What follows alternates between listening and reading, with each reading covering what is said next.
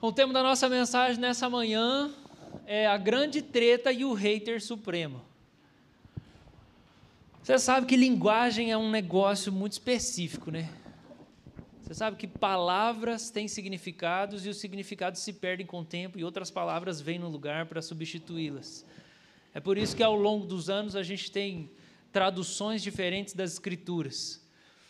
E algumas pessoas é, param no tempo consagrando algumas versões da Bíblia como sendo as versões de tradução inspirada, inerrante. Só que o problema disso é que a cultura muda, é que a, palavra, a, a gramática cai, o significado das palavras se perde no caminho. E infelizmente isso acontece porque existem palavras que são muito riquíssimas de seu significado e a gente precisa ficar achando adjetivo para poder explicar o que aquelas coisas significam mas também graças a Deus porque novas palavras surgem. E novas palavras vêm para nos ajudar a compreender. Então a palavra tribulação não faz sentido nenhum para um descrente.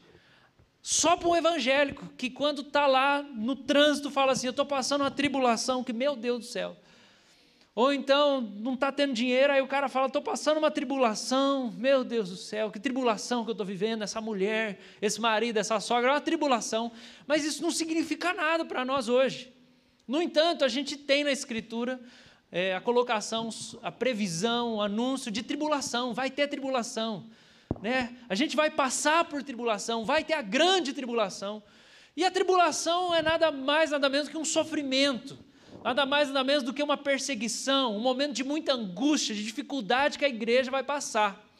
E uma palavra para hoje, que a gente pode pensar aí para tentar chegar um pouquinho perto da nossa linguagem hoje é treta. Vai ter treta, irmãos. Vai dar treta. Vai dar treta. Vai ter uma grande treta no fim dos tempos. E nós já estamos no fim dos tempos, como a gente já tem dito, porque o reino da nova criação já foi inaugurado. E hoje nós vamos falar sobre essa grande treta, ou a grande tribulação, como está na sua Bíblia. E nós vamos falar sobre o hater supremo, ou o anticristo. Então, assim, é bem light hoje, o sermão é bem de boa. Né? Nós estamos chegando aí no Natal, você pensou, ah, eu quero uma mensagem assim para me dar uma tranquilizada, eu estou muito estressado, trabalhando no shopping, a vida está difícil, as demandas. Então, assim, hoje você chegou aqui na igreja para ser consolado. Pode, o slide, hoje eu vou falar, pode passar o slide, mas hoje está comigo aqui. Mas pode passar porque ele não está passando. Então eu vou precisar do seu dedinho mágico aí, meu xará. Então, nessa manhã eu quero pedir para você ter paciência até chegar ao fim do sermão. Tá? Se você sair antes do fim, você vai sair daqui sem saber o final da história, que é bom. O final é bom. Já ouviu aquela? No final vai ficar tudo bem. Se não está tudo bem é porque não chegou no final ainda. Não sai antes de acabar porque senão você vai perder a esperança. Mas se permanecer, eu creio que o Senhor vai agir, vai recuperar a sua fé nessa manhã. Amém? Daniel capítulo 7, irmão, segura essa porta em nome de Jesus. Daniel capítulo 7, nós vamos ler do versículo 11 em diante, está escrito assim: Continuei olhando por causa do som das palavras arrogantes que o chifre proferia.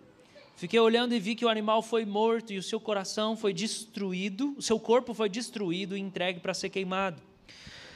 Quanto aos outros animais, foi-lhes tirado o domínio, mas foi-lhes dada prolongação de vida por prazo e um tempo. Verso 13 de Daniel 7. Eu estava olhando em minhas visões da noite, eis que vinha como as nuvens do céu, alguém como um filho do homem. Ele se dirigiu ao ancião de dias e o fizeram chegar até ele. Foi-lhe dado domínio, a glória e o reino, até que as pessoas de todos os povos, nações e línguas o servissem. O seu domínio é domínio eterno, que não passará, e o seu reino jamais será destruído.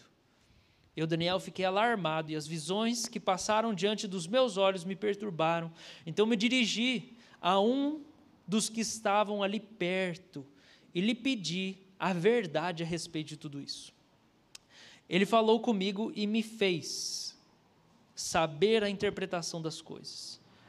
Esses grandes animais, que são quatro, são quatro reis que se levantarão da terra. Mas os santos do Altíssimo receberão o reino e o possuirão para todos sempre, de eternidade a eternidade. Então tive desejo de conhecer a verdade a respeito do quarto animal, que era diferente de todos os outros, muito terrível, cujos dentes eram de ferro, cujas garras eram de bronze, que devorava, fazia em pedaços e pisava com os pés o que sobrava. Ou seja, o que ele não devorava, ele esmagava. Também quis saber a respeito dos dez chifres que ele tinha na cabeça e do outro chifre que subiu, diante do qual caíram três chifres, ou seja, aquele chifre que tinha olhos e uma boca que falava com arrogância e que parecia mais forte do que os outros chifres. Enquanto eu olhava, eis que esse chifre fazia guerra contra os santos e estava vencendo.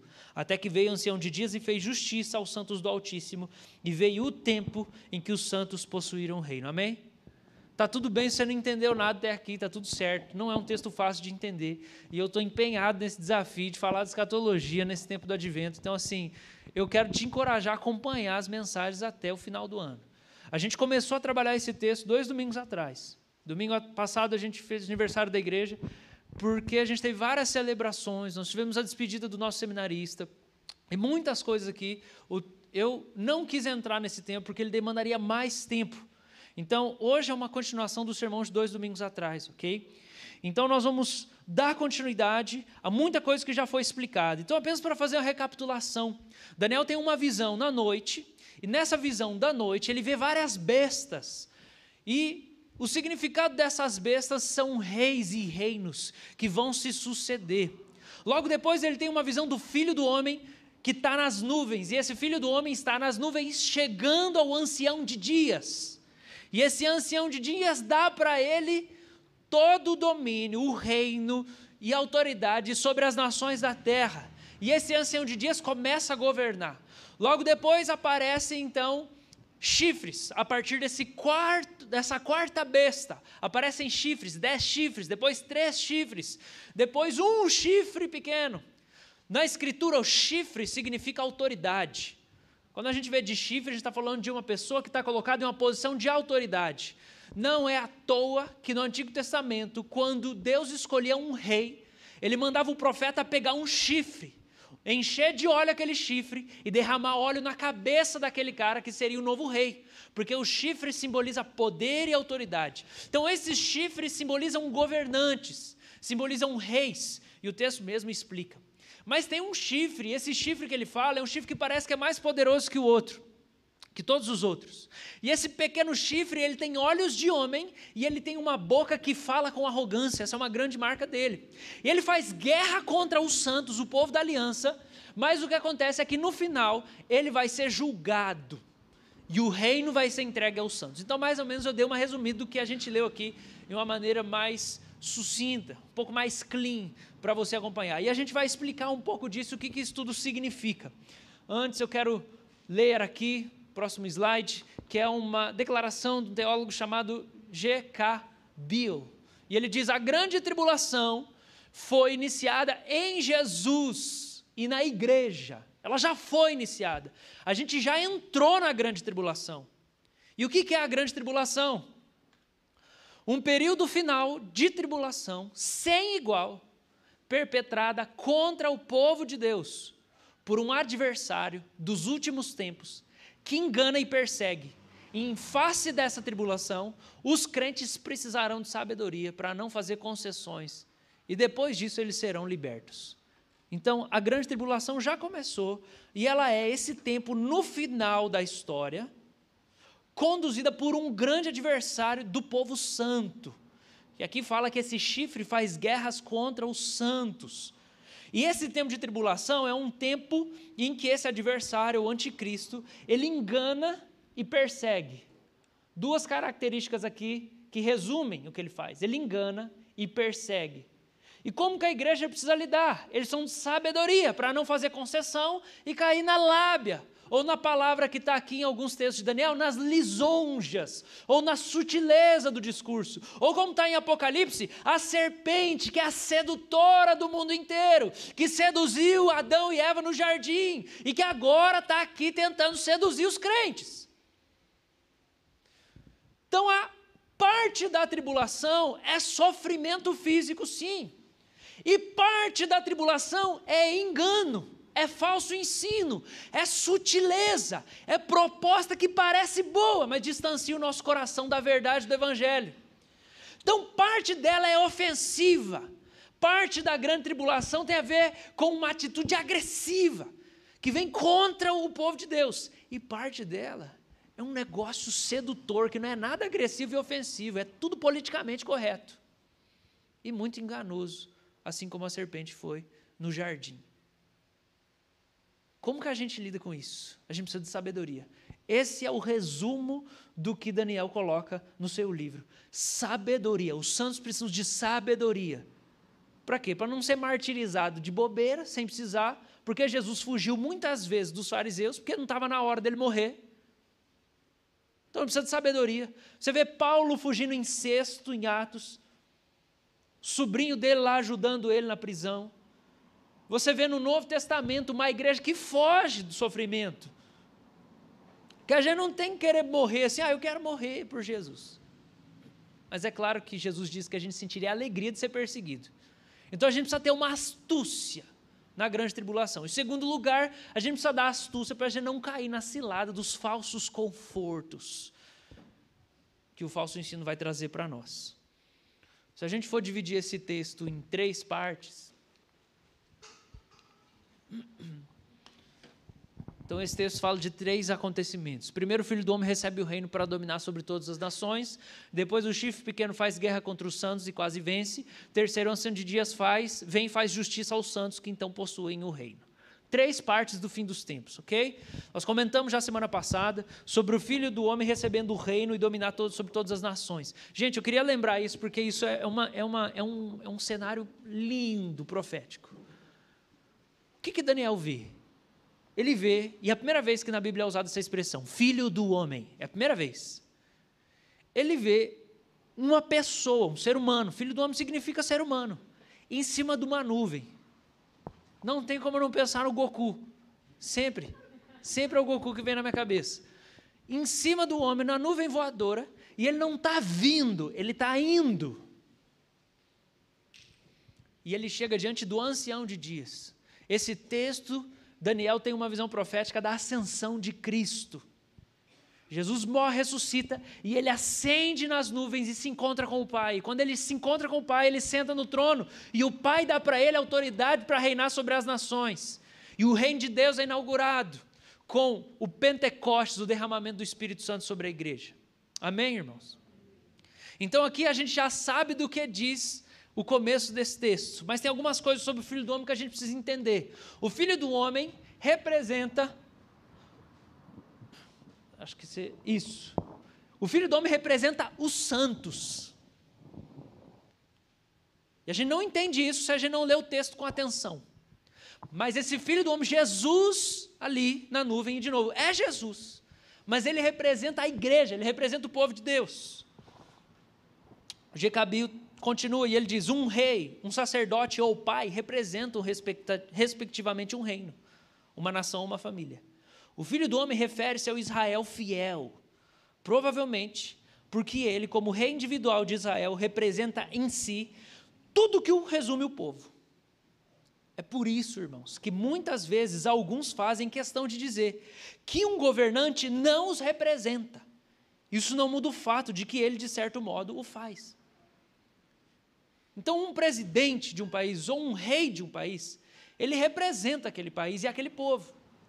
Um pai de família representa a família dele. O pastor de uma comunidade ou um líder de uma associação, ele representa a associação. O presidente de um clube representa o clube. Certo? Ora, por que, que a gente entende que Jesus ascendendo ali naquela nuvem, ele representa o povo santo? Porque se a gente olha no verso 27,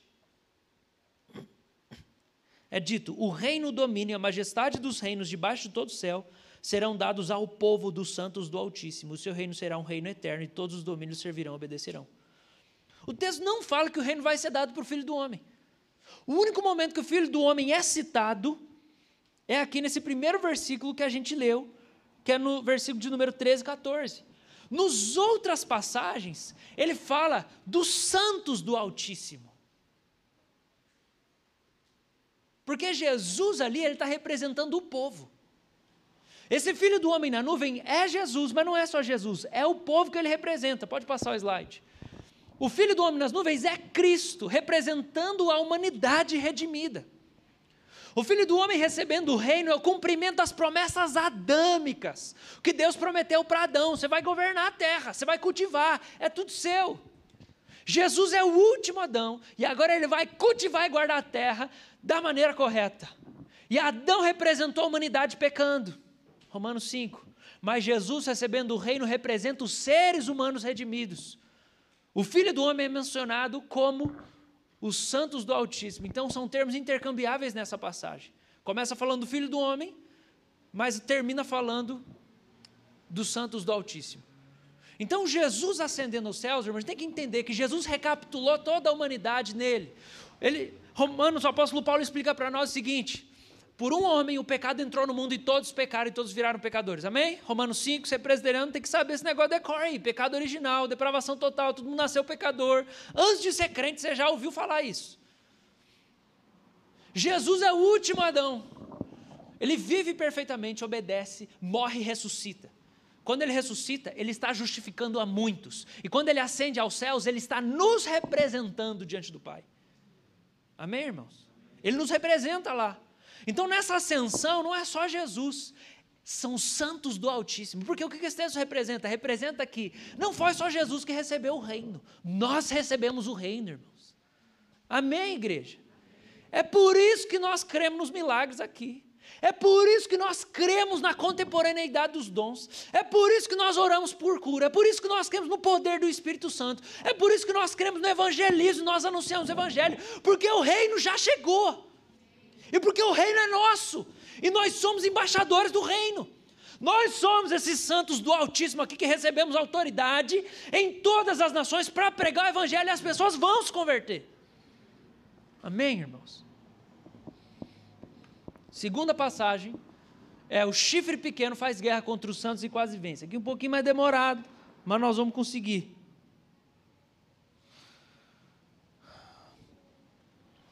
Esse chifre pequeno, pode passar, é o que a gente pode chamar no Novo Testamento de anticristo, ou o homem de iniquidade, ou o homem de pecado.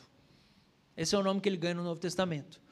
Ele é uma pessoa, ele não é um espírito desencarnado, não é um demônio, não é um anjo caído, é uma pessoa. O anticristo é uma pessoa. Ele é um líder político, sempre é um líder político. Sempre. Sempre. Você que tem medo de teoria da conspiração, eu não gosto de teoria da conspiração, não. Mas a Bíblia fala, você precisa abrir o seu coração e quebrar essa barreira, esse receio dos tiozão do zap. Eu sei que nós estamos cansados de um monte de coisa, nada a ver que a gente recebe no WhatsApp. Mas sim, anticristo é uma realidade da Escritura e ele é uma pessoa. Ele opera sinais e maravilhas. Ele tem poderes.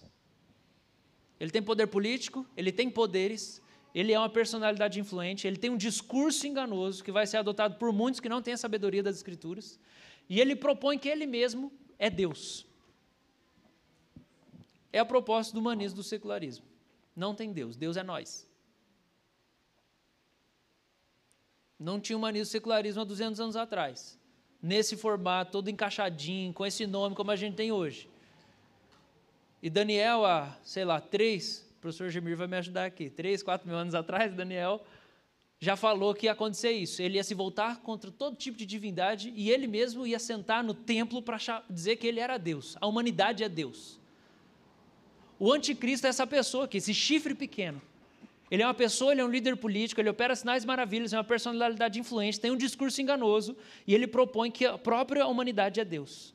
Quando a gente olha para esse texto, o anjo que explica as coisas para Daniel, ele foca no julgamento do anticristo, não na identificação. Então isso fica um pouco aberto para nós. Ele não fica especificando quem que é. No entanto, ao longo da história da igreja, muitos foram é, colocados e propostos como anticristos. Então, assim, no tempo da reforma, os reformadores falaram que o Papa era o anticristo, o anticristo do seu tempo. Por quê? Por causa do papel que ele exercia historicamente porque ele estava liderando o assassinato dos pregadores do evangelho. A reforma trouxe o evangelho de volta para a igreja. A reforma acabou, ela, ela, propôs que Jesus, como mediador, é o único caminho. A reforma resgatou a doutrina do Espírito Santo. A reforma resgatou a doutrina da justificação pela fé. A reforma resgatou as doutrinas que estavam empoeiradas por um punhado de ritualismo que faziam com que as pessoas se sentiam distanciadas do Senhor. Como na contra-reforma, os católicos, e houve uma perseguição muito forte contra a igreja e os, e os reformadores, na pré-reforma, na reforma e depois também, uma das considerações feitas foi que o Papa era o anticristo do seu tempo, ou um dos anticristos. Por quê? Porque ele estava perseguindo, conduzindo um falso ensino, ele tinha um poder político forte, ele era uma personalidade influente. Então ele encaixava nesses critérios para aquele tempo da história. Vocês entendem? Um autor chamado Joel Richardson, ele propõe que Hitler também foi um tipo de anticristo, por causa da perseguição do povo da aliança, que ele tinha na a versão dele lá com os judeus, por causa do poder político, por causa do discurso enganoso. Então vai lá, encaixou, podemos interpretar ele como um anticristo também, uma figura de anticristo. Existe uma, uma é, leitura e uma proposta né, de que o último anticristo, ou que o anticristo final, ou então esse anticristo que, que de fato vai incorporar todas essas qualidades, ele pode ser alguém islâmico, por alguns motivos. Quem propõe isso é Lutero, já 500 anos atrás, Joel Richardson também. E já eu vou trazer alguns dados aqui para a gente poder entender. Agora, por quê? Por que, eu estou falando disso? Porque essas coisas, a gente entra naquela área da escritura e das profecias que não está assim, ó, quadradinho, preto no branco. 1.1 é isso aqui, pronto. São coisas que a gente só vai discernir com o tempo. Então, assim, a gente faz uma leitura desses discursos, a gente liga no, na hora, se passa secularismo, humanismo, está ali a proposta, o homem é Deus. Vou dizer que o cara é, eu, eu, não vou conseguir traçar um perfil dele aqui para nós. Não, gente, ó, o anticristo é esse aqui, assim, esse ele é o Merlin Manson. Não vou conseguir fazer isso, entendeu? O Merlin Manson não é anticristo, não, gente. O Merlin Manson é pedófilo, está recebendo lá uns 500 processos lá de pedofilia e abuso sexual. É, Merlin Manson não tem poder político, gente. Ele é só um cara que gosta de fazer coisas macabras, rasgar a Bíblia, pôr fogo na Bíblia, cantar umas músicas satanistas. Ele é um satanista, ele não é um anticristo. Ele pode venerar o anticristo ou coisa nesse sentido. Mas sim, não é um satanista o anticristo, entende? Um cara de capa preta, assim, que pinta a cara de branco, black metal, não tem nada disso. Ele é uma figura. Agora, se ele foi islâmico ou não, e antes da gente entrar mais, eu quero dizer uma coisa. Isso deve, se a gente começar a discernir, perceber, ah, ele é islâmico, ou não, ele é budista, ou não, ele é, sei lá, um cara X. Isso deve fazer com que a igreja pratique xenofobia? Não. Por quê? Porque o nosso modelo é Jesus. Como é que Jesus lidou com os samaritanos? Foi lá e evangelizou o samaritano. Como é que Jesus lidou com os fariseus que queriam matar ele? Foi lá e amou. Sentou com Nicodemos e bateu papo com Nicodemos e evangelizou. Como é que ele tratou Judas, o traidor, um tipo de anticristo, que foi que traiu Jesus? Ele amou até o final. Como é que Jesus lidou com Pilatos, que foi quem teve o, poder político para matar Jesus? Ele não falou assim, oh, gente, não anda com o romano, não, que o anticristo lá, o Pilatos é que tem o poder. Não, ele não fez nada disso. Ele foi lá, teve com Pilatos, ele disse: ó, você não receberia o poder que você tem se do céu não tivesse sido dado a você. Então nós temos que entender uma coisa: o anticristo não é alguém que Deus não conseguiu conter. O anticristo não é um fruto da ação de Satanás, assim, bem ardilosa e sutil, que Deus não deu conta de segurar. O anticristo é profetizado na Bíblia. Está debaixo do plano soberano de Deus. E a gente vai ver aqui hoje que quem vai destruir o anticristo é Deus. E o texto fala que é Deus sem nenhuma ajuda humana. Então, se ele é islâmico, a gente discernir isso, a gente não tem que tratar ninguém com xenofobia, porque o cara é islâmico, ou ele é árabe, ou sei lá, qualquer coisa. Nós temos que fazer o que Jesus fez com Judas, nós temos que fazer o que Jesus fez com Pilatos, os romanos, os samaritanos. Isso não tem que gerar nenhum tipo de pavor, senão os muçulmanos. E daí aí a gente. Ali é muito tempo para a gente cair nas viagens da, das teorias de conspiração do WhatsApp. Vocês estão entendendo, gente?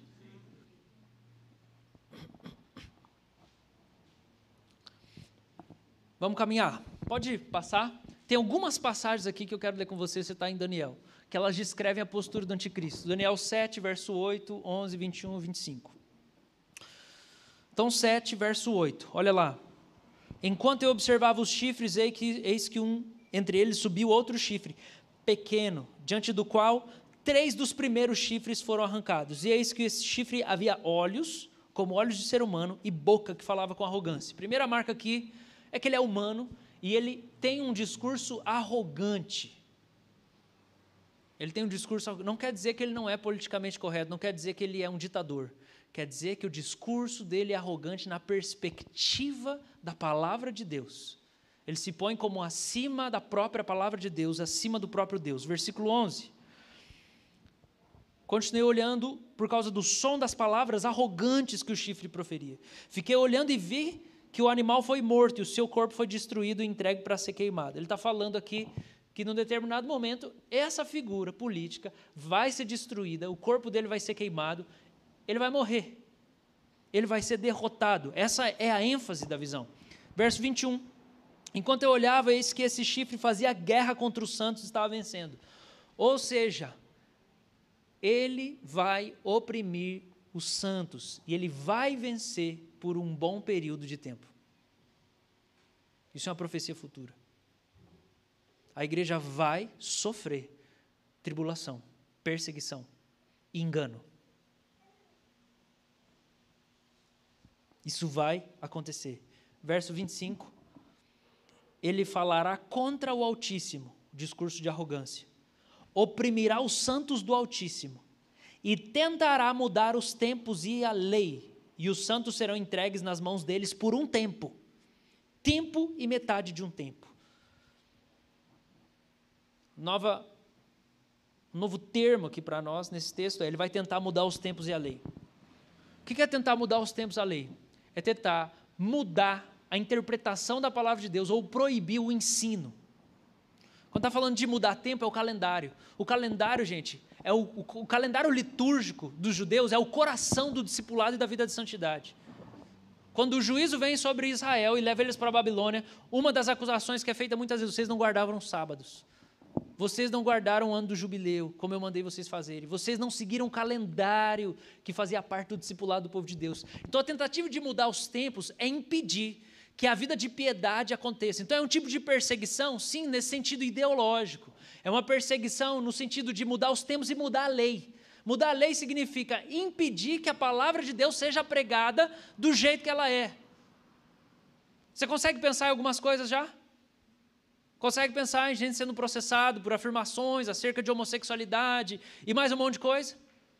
É mais ou menos isso ele vai tentar mudar a lei, ele vai tentar mudar a palavra de Deus, ele vai tentar usar o poder político dele para impedir que aspectos doutrinários sejam disseminados pela igreja no seu papel profético de ensinar a palavra. Daniel capítulo 8, versículo 23 ou 25. Surgirá um rei cruel e mestre em intrigas. Olha que novas características. Grande será o seu poder, mas não por sua própria força. Por quê? Porque ele, ele anda com o próprio Satanás. A força que ele tem não é força apenas humana. Causará destruições terríveis e prosperará naquilo que fizer. Destruirá os poderosos e o povo santo. Por sua astúcia fará prosperar o engano. Isso é o que? Ensino, gente. É falso ensino. É ideia. É ideologia, é filosofia, religiões, engano. A religião dele é ele mesmo, já foi colocada. Então, é a sutileza, o semestre de intrigas, por sua astúcia fazer prosperar o engano, é seduzir o povo santo, para que comece a perder a fé nas doutrinas bíblicas. Abre seu coração. No seu coração ele se engrandecerá. A arrogância novamente destruirá muitos que vivem despreocupadamente. Ele se levantará contra o príncipe dos príncipes, Jesus, mas será destruído sem intervenção humana. É Jesus mesmo que vai matar ele. Nós não temos que fazer plano de vamos, vamos matar o anticristo. Não, Jesus mesmo que vai lidar com ele, irmão. Já está aqui no texto. Não vamos, vamos matar ninguém, não. Se for para morrer, é nós mesmo que vamos morrer, porque Jesus vale a pena que a gente morra por ele, igual ele morreu por nós. Mas não vamos matar ninguém. Amém, irmãos? Último texto de Daniel, capítulo 11, versículo 32. Com lisonjas perverterá aqueles que violaram a aliança. Mas o povo que conhece o seu Deus se tornará forte e ativo. Gente, isso aqui é muito precioso para nós. Por quê? Porque lisonja é um discurso suave, é um discurso sutil. Lá em Apocalipse ele aparece como alguém que tenta propor uma junção do cristianismo com outras religiões e filosofias e, um, e uma mescla, uma síntese de várias religiões. Não tem problema, você pode ser cristão. Mas veja bem, essa filosofia aqui não tem problema nenhum, ela faz parte. Coloca aí junto. Não, você é cristão, mas você pode ser também espírita. Afinal, olha lá, olha, não tem problema ser muçulmano também. O, o, a, a, também é o Deus, é o Deus de Abraão, olha lá, junta aqui também. Essa é a proposta dele, sutilmente. Mas quem que ele vai conseguir enganar a gente? Como a gente leu lá em capítulo 8, são aqueles que vivem despreocupados. E no capítulo 11, versículo 32, ele perverterá os que violaram a aliança. O que, que é? São os crentes que vivem assim, ó, sossegadão, achando que a vida é tem nada não. Que pecado não tem problema, que está tudo bem, entendeu? Está tudo seguro. Não precisamos estudar a Bíblia, não precisa orar não, jejuar não, não precisa de devoção não.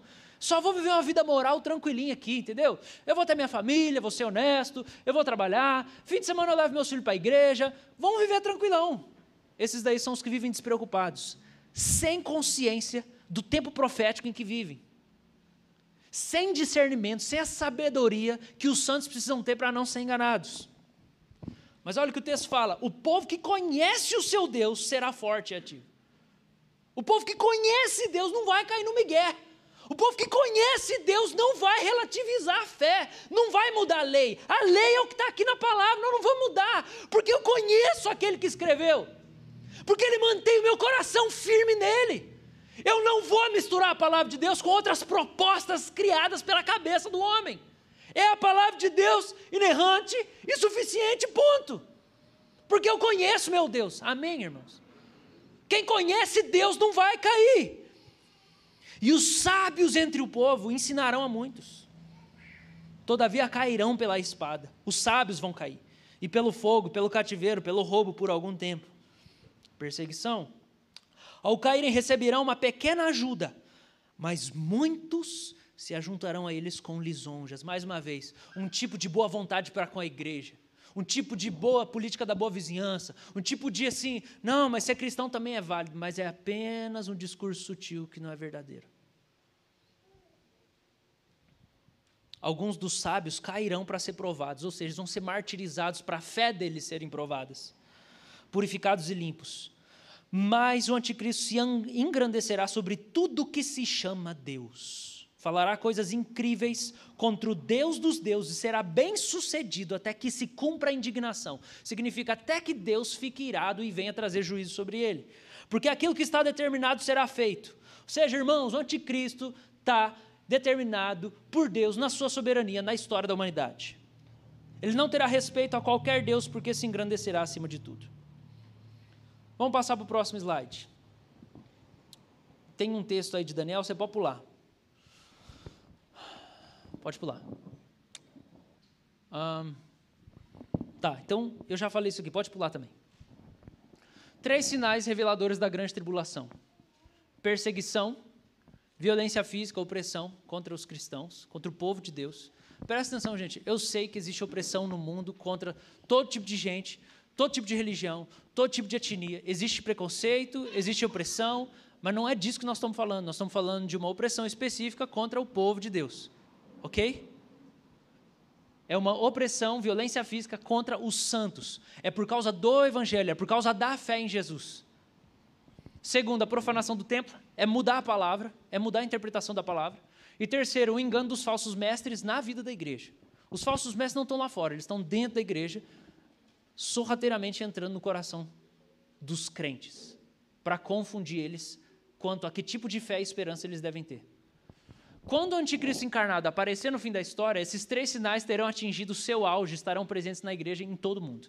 Então vai ser um negócio global. No mundo inteiro vai ter esse nível de perseguição, mudança, alteração da palavra e de engano. No mundo inteiro. Vai estar no auge. Por que, que eu falo que a gente já começou? Porque a gente já começou. A gente tem que entender que quando Jesus anuncia que o reino chegou, a gente sabe que ele não chegou plenamente. É o que a gente chama na teologia do já e ainda não. A gente já falou muito isso aqui. O reino de Deus já está aqui, mas ainda não plenamente. Por quê? Porque Jesus não está aqui ainda fisicamente. Porque ainda tem maldade, ainda tem injustiça. Mas o reino já chegou.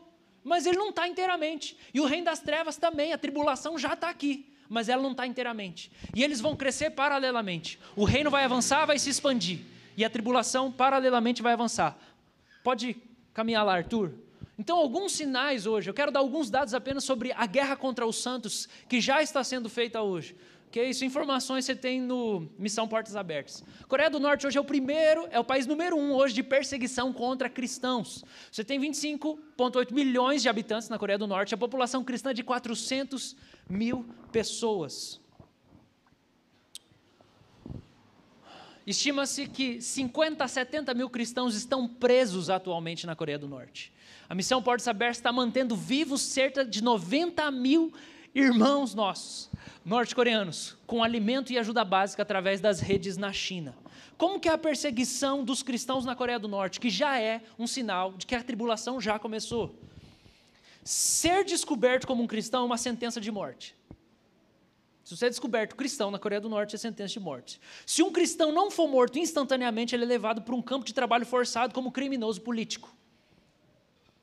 Essas prisões têm condições terríveis, são poucos que saem de lá vivos. Qualquer um da família receberá a mesma punição. Então, assim, se Paulo é descoberto que é crente, ele vai levado preso. Todo mundo da família do Paulo que ficou, que não foi preso, vai ser punido.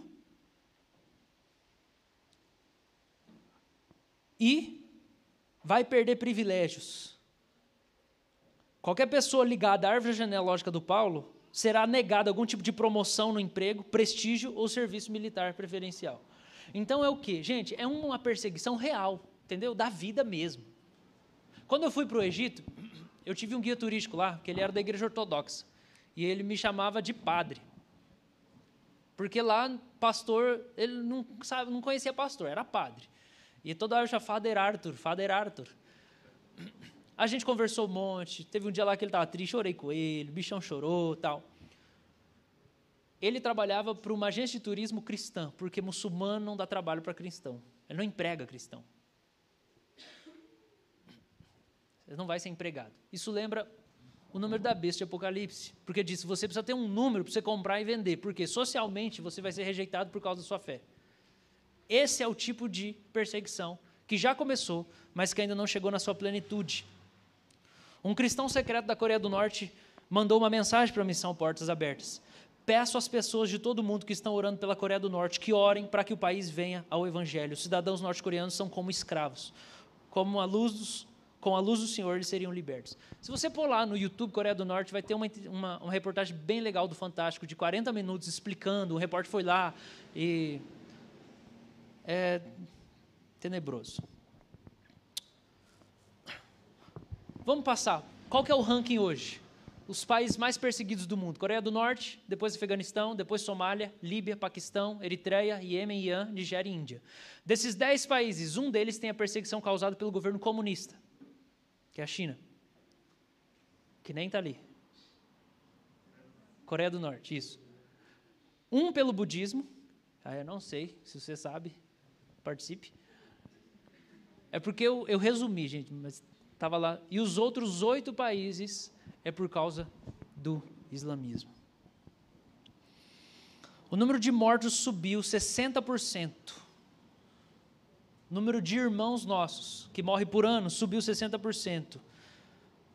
De 2019 para 2020. Em 2020 foram assassinados 4.761 irmãos nossos, por causa da fé cristã. Pode passar dois slides, martírio. Eu queria que a gente fizesse essa reflexão. Jesus disse para nós assim: o discípulo não é maior que o seu mestre. Se me perseguiram, também perseguirão vocês. Certo? Amém? E ele disse em Atos 1,9: Recebereis poder e sereis minhas testemunhas. E a palavra testemunha é mártir. Jesus fez uma profecia em Atos 1, 9. E são duas realidades coexistentes na profecia de Jesus. Quais são as realidades? Primeiro, o empoderamento da igreja com o Espírito Santo. O reino de Deus vai avançar, vocês vão receber o Espírito e vão ser testemunha. Com poder. Só que tem uma segunda realidade contida aqui. o reino do anticristo vai se intensificar e uma grande perseguição mundial virá sobre a igreja. Tem duas coisas que acontecem nessa profecia. Vocês recebem poder e vocês vão ser martirizados. E isso é algo crescente. O Espírito de Deus continua sendo derramado e a expansão do Evangelho continua. O Evangelho não está diminuindo, ele está expandindo. As missões continuam. Tem muitos países ainda para ser pregado o Evangelho. Tem muito que a gente tem que trabalhar ainda, porque em muitos lugares as pessoas são convertidas, mas não tem conhecimento nenhum da palavra. O discipulado precisa ser intensificado. Ao mesmo tempo, você tem uma ascensão de perseguição. Vocês estão entendendo, gente? Nós estamos construindo aqui uma perspectiva do fim. Como é que vai ficar no fim? Isso vai ser, eu vou construir domingo que vem. Mas o fim é assim: vai ficar bem bom para nós e vai ficar bem ruim para nós. Amém, irmãos? Foi igual na vida de Jesus. Quanto mais passava, melhor ficava os milagres, o poder, a pregação, os convertidos. Quanto mais passava a vida, de Jesus, melhor ficava. E pior ficava também o sofrimento dele. Efésios capítulo 4 fala assim que nós estamos sendo preparados para ficar na estatura de Cristo. É isso que está acontecendo com a igreja, desde dois mil anos atrás. A igreja está sendo preparada para amadurecer. E nós estamos nesse processo de maturação. A igreja ainda não é madura. Ela não chegou ainda na plenitude de Cristo, na estatura de Cristo. Ela vai chegar. A igreja vai ser cheia do Espírito. A igreja vai ser limpada, porque Jesus morreu para purificar a igreja.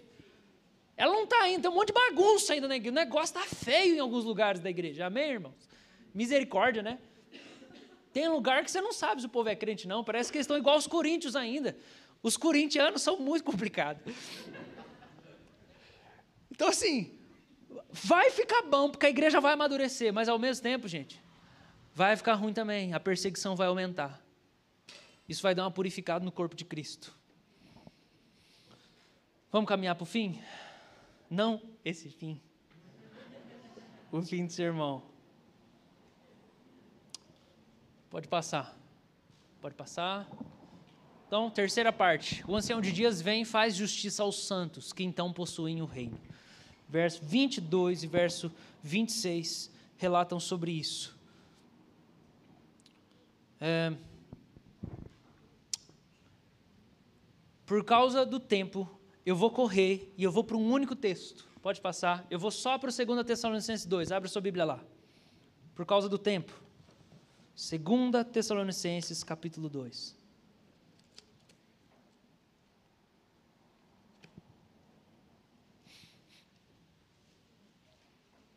E daí a gente vai dar aplicação, porque esse aqui tem aplicação, não é só para você ficar viajando, tendo pesadelo de noite. Tem aplicação, não é só, não vai assistir Deixados para trás, tá bom? Não assiste esse filme. Se você assistiu, ora para o Espírito Santo fazer uma lobotomia, arrancar essas coisas da sua cabeça. Não vai ficar roupinha no chão, entendeu? Não acredite nos adesivos. Se eu for arrebatado, esse carro ficará desgovernado. Já leu? Não acredite.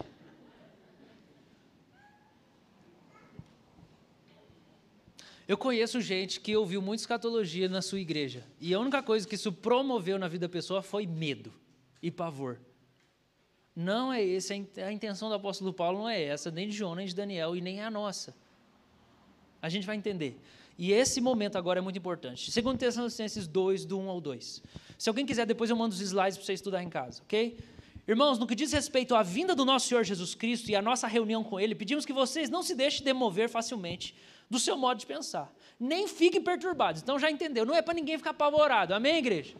Não tem medo do capeta, não tem medo do anticristo, ninguém fica apavorado. Não fiquem perturbados, quer por espírito, quer por palavra, quer por carta, por filme, por pregação, como se procedesse de nós, dando a entender que o dia do Senhor já chegou. Então, tem gente dizendo isso, nós falamos aqui alguns domingos, teologia liberal fala: Jesus não vai voltar, ele está aqui no nosso meio. Não tem vinda de Jesus aparente. Então Paulo está combatendo isso. Tem gente dizendo que o dia do Senhor já chegou. Tem gente dizendo que Jesus já veio. Não, gente, Jesus não veio ainda. Por quê? Porque tem duas coisas que tem que acontecer. Olha o que ele diz, verso 3. Ninguém, de modo nenhum, os engane, porque isso não acontecerá. O quê? Jesus não vai voltar sem que primeiro venha a apostasia, que seja revelado o homem de pecado, o filho da perdição, o qual se opõe e se levanta contra tudo que se chama Deus, como a gente já leu lá em Daniel. Ou se levanta contra o que é objeto de culto. Secularismo faz exatamente isso. A ponto de assentar-se no santuário de Deus, apresentando-se como se fosse o próprio Deus. Então, Deus é a humanidade. Então, ele está dizendo: Jesus não vai voltar sem acontecer a grande apostasia e o anticristo. O que é a grande apostasia? Grande apostasia é o desvio de muitos cristãos, porque o anticristo dissemina um engano no meio da igreja e a igreja começa a perder a fé na Bíblia. Você tem vários amigos que passaram por isso. Você tem vários amigos que abandonaram a fé. Porque entrou para a faculdade, porque conheceu uma outra religião, porque teve pandemia, daí ah, decidi, não, não preciso mais de Deus. Qualquer coisa. Perderam a fé. Isso é a grande apostasia. É quando uma grande parte de cristãos abandona a fé. Então, Jesus não volta antes disso acontecer. Mas, de novo, a tribulação já começou e a apostasia já começou. E a gente já está vendo isso acontecer. Versículo de número 5. Vocês não lembram que eu costumava dizer-lhes todas essas coisas quando eles estavam com vocês? E agora vocês sabem o que o detém. Vocês sabem o que detém o anticristo, para que ele seja revelado a seu tempo. Paulo não fala aqui nesse texto o que, que detém o anticristo, mas a interpretação é, é mais para que o que o detém seja algo positivo ou o anjo Miguel, ou o Espírito Santo, ou Deus mesmo, porque não está na hora dele ser revelado, porque o anticristo é submisso a Deus, tá, irmãos? Verso 7: Porque o mistério da iniquidade já opera, e aguarda somente que seja afastado aquele que agora o detém. Ele está dizendo assim: o homem de iniquidade, que é o anticristo, ainda não se manifestou, mas o mistério da iniquidade já começou. O que significa? Mesmo se essa personalidade já está encarnada, ele já está atuando no nosso meio. E 1 João capítulo 2 fala que o espírito do anticristo já está entre nós. E o que, que ele faz? Ele incita pessoas à perseguição e odiarem os cristãos, assim como os filhos da carne perseguem os filhos da promessa, Gálatas. E ele incita o falso ensino. Não tem anticristo encarnado, mas ele já está agindo. Versículo 8: Então será revelado o iníquo, é o anticristo, a quem o Senhor Jesus matará com o sopro de sua boca e destruirá pela manifestação da sua vinda. Gente, Jesus não vai nem falar, ele só vai abrir a boca, vai sair o hálito e acabou, morreu. Amém, irmãos? A ênfase do livro de Daniel é a soberania de Deus. Daniel começa falando que Nabucodonosor foi para Jerusalém e pegou os utensílios e levou o povo para Babilônia, porque Deus mandou. O livro de Daniel fala de Nabucodonosor sendo arrogante. E o que acontece com ele? Ele vira um animal, tipo um lobisomem, até que ele seja humilhado e ele reconheça que Deus governa soberanamente. Depois você tem Belsazar, que é o próximo imperador em Daniel. E o que, que acontece com ele? Ele está lá celebrando, adorando os ídolos, e ele fala assim: me traga lá os utensílios do templo de Jerusalém, que eu quero celebrar os nossos deuses. Quando ele celebra os deuses, ele vê uma mão escrevendo na parede: Mene, Mene, Taquel Parsim.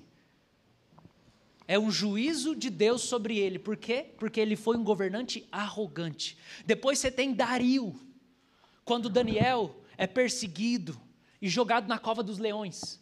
E o que acontece ali? Ele é livrado da perseguição. E o que, que Dario faz? Ele escreve um decreto e manda para todos os reinos dizendo que Deus é o Senhor. O livro de Daniel, que fala do anticristo, é o livro que fala de inúmeros, inúmeros livramentos na cova dos leões, na fornalha, dos imperadores arrogantes que são humilhados pelo Senhor. Por quê? Porque a gente tem que ter uma perspectiva da tribulação, do anticristo, do falso ensino, que é uma perspectiva de que tudo isso acontece debaixo da soberania de Deus. E que Deus não perde controle. No entanto, a Escritura revela para nós que vai acontecer tudo isso. Por quê, irmãos? Para que na hora que acontecer, você não achar que Deus perdeu a mão. Você não ficar desesperado que veio pandemia. Você não ficar desesperado quando todo mundo começar a ser martirizado. Quando o povo começar a abandonar a fé, um monte de gente que você admirava na fé, daqui a pouco milita por outra coisa, acredita em outra coisa, busca outra coisa, e não acredita mais em Jesus. Não, Jesus é 10, ele é legal, ele é bacana, mas assim, veja lá. E daí não é mais aquilo que move o coração. Então, assim, não fica, não fica com medo, não. Já está preparado. E Jesus é o soberano. E ele vai distribuir esse iníquo apenas, só vai abrir a boca. Pá, morreu. Amém, irmãos? Agora, se é importante para os judeus saber disso antes do Novo Testamento existir através de Daniel, se é importante para a igreja primitiva saber disso, quando Paulo escreve aos Tessalonicenses, sem dizer os outros textos Apocalipse, que a gente não consegue cobrir tudo, não é importante para nós saber que isso vai acontecer? Não é importante para nós saber que vai ficar ruim, mas que vai ficar bom também?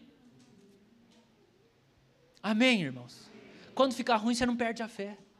Quando gente que você admira abandonar Jesus, você não perde a fé. Está aqui, ó, já, já diz que ia acontecer. Nossa fé está na palavra de Deus, está no Senhor. Vai para o final, Arthur, para eu bater o martelo aqui. Três aplicações práticas para nós. Vai, vai. Isso. Deus pode nos livrar de tribulação e perseguição, como ele livrou Daniel, Sadraque, Mesaque e Abednego. Como ele livrou Predo, abrindo as portas da cadeia e tirando ele de lá, e todos os livramentos que aconteceram nas Escrituras. Ele pode nos livrar. Acho que é o livro de Judas, a carta de Judas que fala assim: ele sabe livrar o justo. Ele sabe. Segunda lição que a gente tem disso aqui é: o sofrimento aperfeiçoou o discipulado de Jesus na nossa vida. Se ele sofreu, nós vamos sofrer, e a gente tem que estar disponível para isso. Porque o sofrimento é um jeito dele nos purificar. Segunda Pedro fala assim: quem sofreu na carne morreu para o pecado. Ô meu irmão, quando você não está ligando, mas para sofrer, quer dizer que sua, sua fé está aperfeiçoada. Sofrimento aperfeiçoa discipulado. Abre seu coração. Terceiro lugar, isso é uma alerta para os santos despreocupados, que são sutilmente induzidos à apostasia. Essa palavra é um alerta para você, crente, que você está morno. Essa palavra é um alerta para o crente morno, para o crente que não lê a Bíblia, que não está preocupado, que acha que está tudo ganho, está tudo certo, está tudo garantido, que não ora, que não se envolve. Essa palavra é uma palavra de alerta para nós, para você acordar para a vida. Em nome de Jesus. Vamos orar, se coloca de pé.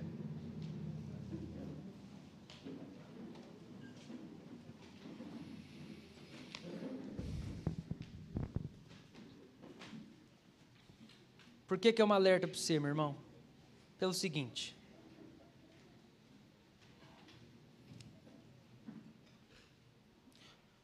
Pelo seguinte. O anticristo, que vai dizer que ele mesmo é Cristo, como Jesus fala em Mateus 24 e 25, ele não veio ainda. O bichão não está aí ainda. E ninguém de nós vai encarar ele, vai deixar na mão de Jesus mesmo, porque ele tem poder das trevas lá. A gente tem que reconhecer qual que é o nosso papel nessa história. O papel da nossa história é dois, tá? É dois. Extrai sabedoria da palavra de Deus. Segundo, Daniel capítulo 9. Ore pelo cumprimento das profecias que já foram feitas. Extrai sabedoria da palavra de Deus e vida de oração. É assim que a gente participa. Mas isso é um alerta para nós, porque embora ele não esteja aqui fisicamente, ele já está enganando a muitos. O Brasil não é um país que está num nível alto de perseguição lá no ranking. Não é. Talvez daqui cinco anos seja, não sei. Talvez daqui dez anos, talvez daqui dois, não sei. Mas uma coisa eu sei nós já temos visto muita gente perder a fé por causa do falso ensino, por causa do engano, por causa da astúcia da serpente. Então guarda o seu coração. Guarda o seu coração. Porque pessoas que você admirou a vida inteira perderam a fé. Pode ser que você seja uma dessas pessoas daqui a um tempo, se você for um crente despreocupado. Essa é uma chamada para devoção. Essa é uma chamada para ser povo santo do Senhor, para honrar a aliança eu quero te dar uma palavra de esperança aqui. Quero te dar uma palavra de esperança. Lá em Lucas 22, Jesus está com Pedro. E Pedro vai negar Jesus. Ele vai negar Jesus. E daí ele fala assim: Pedro, Satanás veio pedir sua alma para mim. Mas eu orei por você, para que a sua fé não desfaleça, para que você não perca a fé, para que sua fé não morra. Presta atenção. Jesus disse que orou e ele falou assim: Pedro, depois que você se converter, você fortalece teus irmãos. Ele está falando depois que Jesus morrer e ressuscitar. Só que sabe o que acontece? Jesus intercede por Pedro. Só que Pedro nega Jesus. Aí de duas uma, ou a intercessão de Jesus não deu certo, ou não era disso que Jesus estava falando. Sabe o que Jesus está falando? Ele está dizendo assim: que quando ele intercede para que a fé de alguém seja preservada, mesmo que essa pessoa negue doutrinas essenciais da palavra de Deus, pode ser que a fé dela não tenha sido extinguida por completo. Porque toda oração que Jesus faz, o Pai responde. E ele falou: Eu orei por você, sua fé não vai perder. Pô, mas ele negou Jesus. É porque tem gente que pode estar negando partes essenciais da doutrina, mas não perdeu a fé. Está lá dentro, porque Jesus é o preservador. Amém, irmãos? Reanima seu coração. Maior é o que está em nós do que o que está no mundo. A gente pode sair daqui hoje sabendo de tribulação, de anticristo, mas saindo daqui vendo um Deus bem grandão. Então recebe a benção. Que o amor do nosso Pai, o ancião de dias, o Criador, esse amor soberano, seja com cada um de nós. O perdão de Jesus Cristo, a intercessão de Jesus Cristo, a proteção de Jesus Cristo, a graça de Jesus Cristo seja com cada um de nós. E a alegria, o poder, a paixão, consolo do Espírito Santo seja com cada um de nós, hoje e sempre até o fim dos tempos. Amém. Glória a Deus.